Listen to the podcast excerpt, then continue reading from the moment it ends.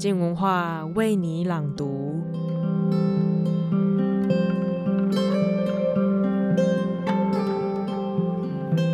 总统大选再过不到几周就即将到来，也因此，最近国际上面以及我们周遭邻国的政治贸易事件，都可能成为影响各方局势的关键。就如同发生在一九四九年。我们都耳熟能详的国共内战事件，而本周廖伟棠的书评时间即将分享《迅猛的力量》这本书，听作者用旁观梳理的观点，以三条故事线——美国、中共、蒋家国民政府，来一同看看一路走来为何会导致最终悲剧的复杂原因。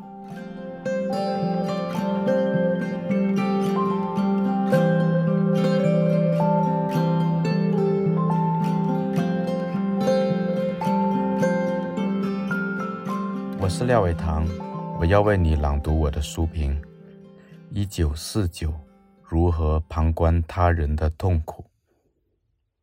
凯文·培雷诺的《迅猛的力量》是一本准确地理清一九四九年这个悲剧的年份、其神秘因果关系的书，也就美国中共与蒋氏国府的罪与罚进行了一次冷峻的审判。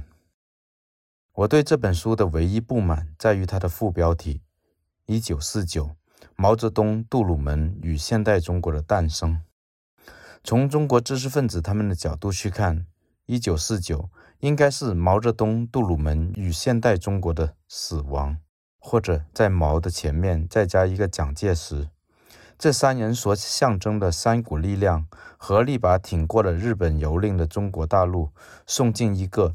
倒退至少一百年的无道德、无理性的深渊，现代中国还在童年期，就这样夭折了。但一九四九既是现代中国的死亡，也是现代台湾的诞生，这一点毋庸置疑，必须不带有道德纠缠去承认，甚至可以部分接受杨汝彬教授《一九四九离战》里的独到宏论：新台湾的建立是一个精神上的奇迹。孤悬海外，却形构了新中华文化。无论去中国化的呼声如何，政治考量迫切性如何，台湾的民主事实上接续了未尽的现代中国之理想。同时，毫无疑问，在一九四九国府迁台七十周年今日的台湾，去阅读思考前中华民国之败，多少有点不合时宜。但中华民国加台湾是一个事实存在。无论把它定义为流亡政府、后殖民政权，还是中华正朔等等，都无损这个事实。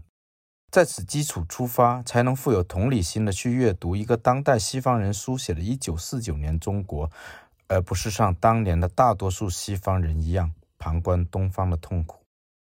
对于1949年国军的全面溃败、共军的不可思议的所向披靡，一般的理解。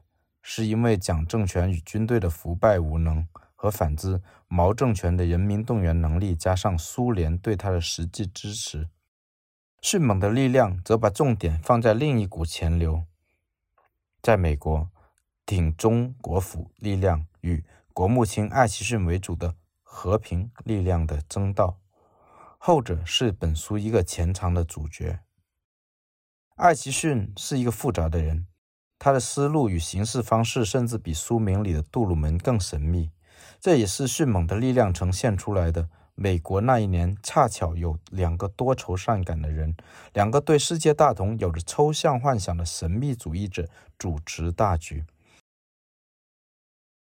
而在他的背后，并非一片空洞。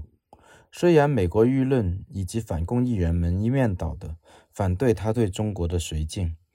但杜鲁门总统和美国沉默的大多数却倾向于他。一个主要原因是二战好不容易熬了过去，西方厌倦了战争，更何况是一场远隔太平洋、与己无关的战争。帮助不帮助中国，因此成为超越意识形态的道德之争。当被判于不义的一方自觉道德欠缺之时，他们能找出的最佳借口就是。毛泽东也许能缔造一个不同于蒋的民主中国，连司徒雷登也如此误判。当这个借口破灭，他们就幻想中共内部有反对毛的力量，比如说近乎杜撰的周恩来行动方针，或完全不切实际的认为华北人民会起义抗共等等。如此种种意淫，是迅猛的力量披露的最令人哭笑不得的爱奇逊门的遁词。与艾奇逊对垒的阵营，其精神领袖也之幕后推手宋美龄，也是迅猛的力量琢磨最多的人物。然而，和艾奇逊一样，宋美龄是另一个离地的样本，她几乎不是一个中国人。吴宁说：“经历了一九四九年在美游说的惨败，他才终于稍稍成为一个中国人了。”迅猛的力量证实了这一点，也许她的丈夫最清楚。对于这次大时代里的弄潮儿，迅猛的力量里大量暗含褒贬的细节描写，充满了老派纪实文学味道，直接把我们带回那个老派的不可知论的世界里面去。因为褒贬是对历史无用的，所谓事后诸葛罢了。迅猛的力量交叉描写美国政府的琐碎运作和国民政府迁台前中国的大风大浪，一边是美元与否的錙铢必较，一边是一个个城市万万人的沦亡。这平行世界显得格外残酷无情。然而，这就是历史。有时就是自以为亚洲专家的一些美国人、英国人有意无意的误判，改变了一个国家的命运，甚至世界的命运。这是迅猛的力量解释最冰冷的道理。这之上，则是艾奇逊的天真或故作天真，玩死了中华民国，也玩死了中国。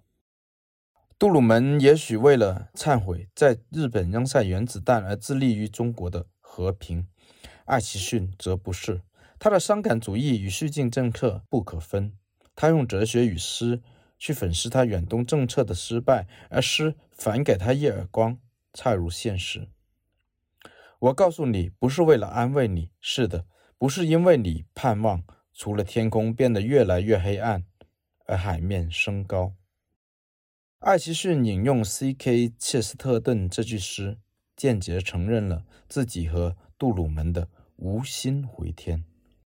或许当时乃至现在，很多人都以为一九四九年的中国变色只不过是蒋家失去了大陆而已。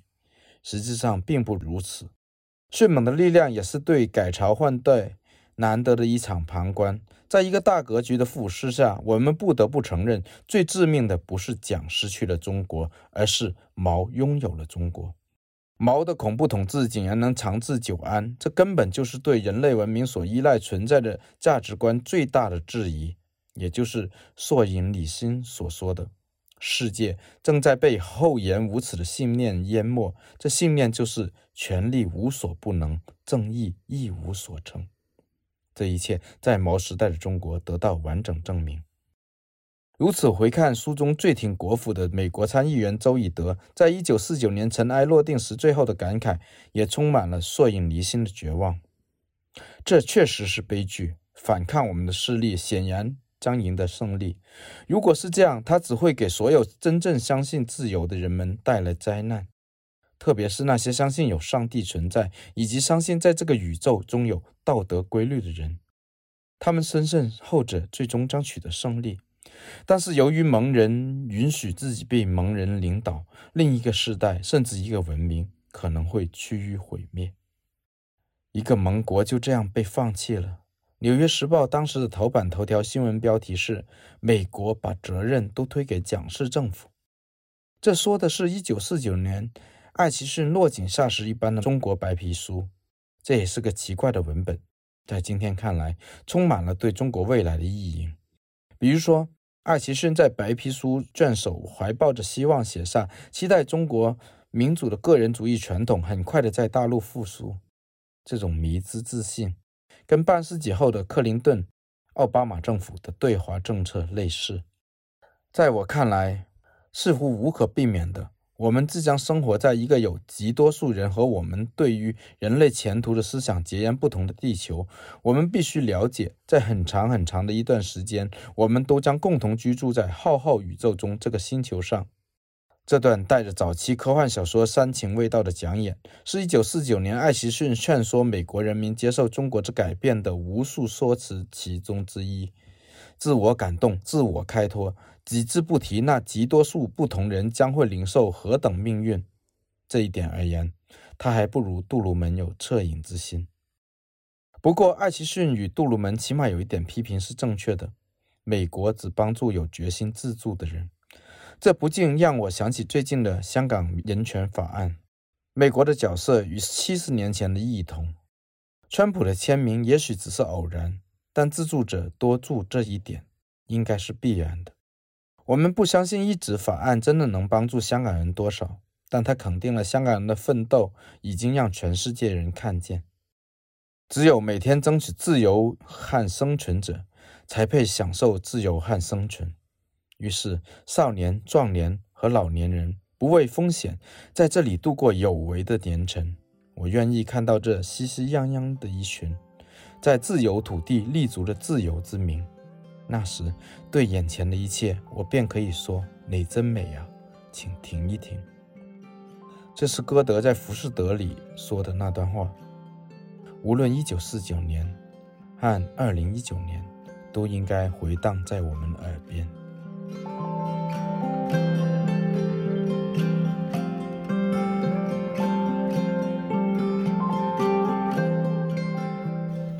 回看历史，其实还算有趣。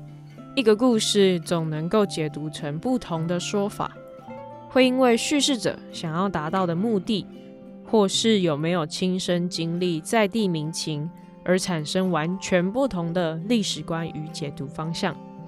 而也许正因为如此的差异，才会导致一群人的命运走向任何人都无法预测的状态吧。谢谢收听。今天的书评就到这里。想了解更多独家有深度的新闻幕后故事，以及收听我们知识好好玩系列节目吗？都在我们全新的声音网站“静好听”，镜子的镜，赶快上网搜寻，也可以下载我们的 APP，在 iOS 跟安卓平台上面都已经可以下载喽。也欢迎追踪我们的 IG 账号，更多有趣。好玩的最新节目消息都会在那里公布，而我们小编也都会在线上等你们哦。